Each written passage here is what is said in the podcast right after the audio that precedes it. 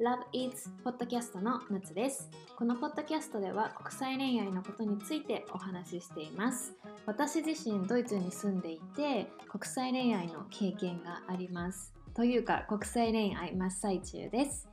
まあ、そんな私自身の経験や周りの人から聞いたことをもとにね今回のエピソード2ではドイツ人との出会いの場についてお話しします。皆さんはドイツ人と出会ってみたいと思いますか？出会いたい方の中には、まあ、友達になりたいとかドイツ人の恋人が欲しいとかさまざまな理由があると思います。今回はドイツでドイツ人と出会える場所と日本でドイツ人と出会う場所をご紹介いたします。まずはね、ドイツで出会える場所をいくつかピックアップしてみたので、そちらをね、紹介していきたいと思います。皆さん、スタムティッシュって聞いたことありますか？一つ目の出会える場所としては、スタムティッシュがいいんじゃないかなと思いました。これ、ドイツの大きい都市だと、スタムティッシュって言って、日本人と日本語や、まあ、あとは日本文化に興味があるドイツ人が集まる会があるんですね。まあそこにはもちろん日本人がいたりドイツ人がいたり、まあ、インターナショナルな街なんかだとドイツ人以外の国籍の方なんかも集まってきます。週に1回とか月に1回とか、まあ、レストランとかバーとか、まあ、あとはカフェとか気軽な場所で行われたりして気軽にねドイツ人と知り合うことができます。ドイツでは最近日本文化は本当に人気です。アニメだけでなくてもその日本っていう国そのものの文化だったり、まあ、日本料理などに興味がある人が多いのでこういう場にね来るとそういう話題で盛り上がりますね。なのでこのスタムティッシュで出会うのいいんじゃないかなと思います。私もドイツに移住したばかりの頃は何回か参加したことがあって私が言ったやつはこう日本語とドイツ語の、まあ、言語交換言語を学んでいる人みたいな集まりだったので結構ね日本人の方の割合が多かったんですけどでもその中にもドイツ人の方が何人かいらっしゃってで全体のね人数としては 10, 10人からま15人ぐらいの規模のグループでした。なんでスタムティッシュドイツに来たばかりの頃とかまあなんか最近新しい友達欲しいなとかドイツ人の人と交流したいなっていう人はスタムティッシュいいんじゃないかなと思います。私これ個人的に私が結構お友達とか出会えた場所なんですけどパーティーで出会うというのがあります。パーティーといっても様々なタイプのパーティーがあると思うんですけど、まあ、ここでいうパーティーは家で開くホームパーティーだったり、誕生日会、まあ、バーベキューなど、割とカジュアルなパーティーです。例えば、友達にホームパーティーとか、まあ、誕生日会に誘われたとします。ホームパーティーといってもこう日本でいう友達とみんなで集まって家でお酒ちょっと飲もうよっていう感じが近いかなと思います。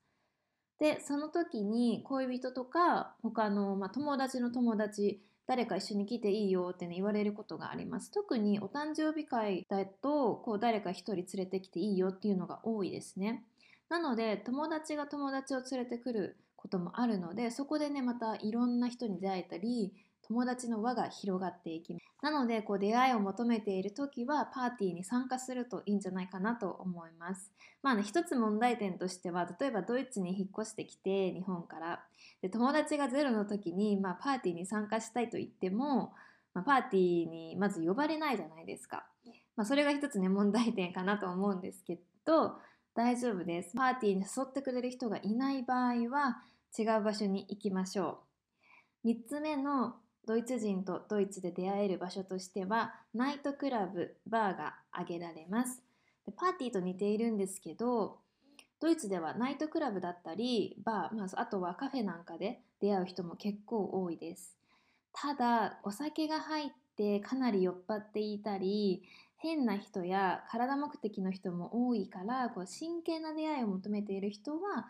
要注意した方がいいです。まあ、また私の話になっちゃうんですけど私自身ねナイトクラブとかバーで意気投合してお友達になったドイツ人のね女友達がいます。でねナイトクラブで友達になるっていうのもやっぱなかなかまあ難しいとは思ってるんですけどナイトクラブとかバーだと体目的の人も多いのでこう自分の恋愛対象の性別の人に声をかけることは私はしないしあんまりおすすめしないけど友達対象の性別の人なら友達になってみたいと思ったら気軽に割と話しかけちゃいます。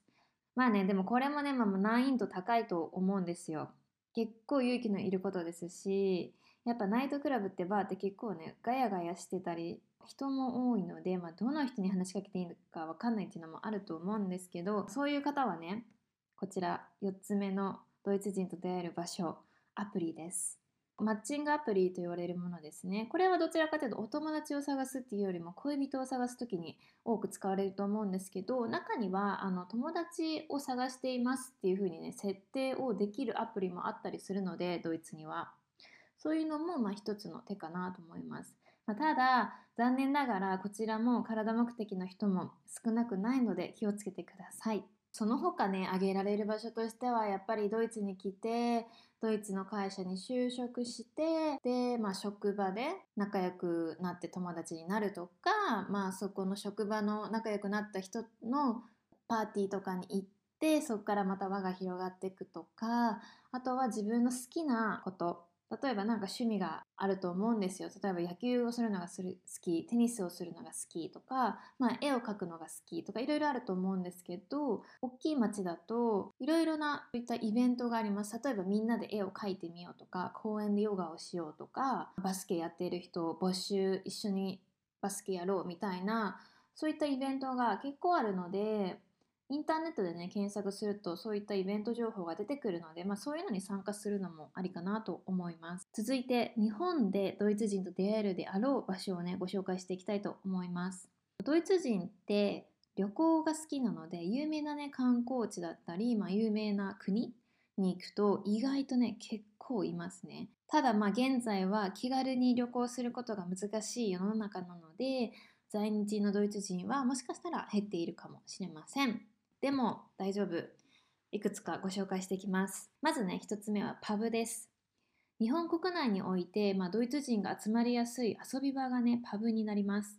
パブとは立ち飲みスタイルの飲み屋のことで、まあ、有名な店舗だと皆さん聞いたことあるかもしれないんですけど、ハブというお店があります。1杯目から飲めて、まあ、雰囲気がドイツ母国だったり、まあ、ヨーロッパのバーに似ているため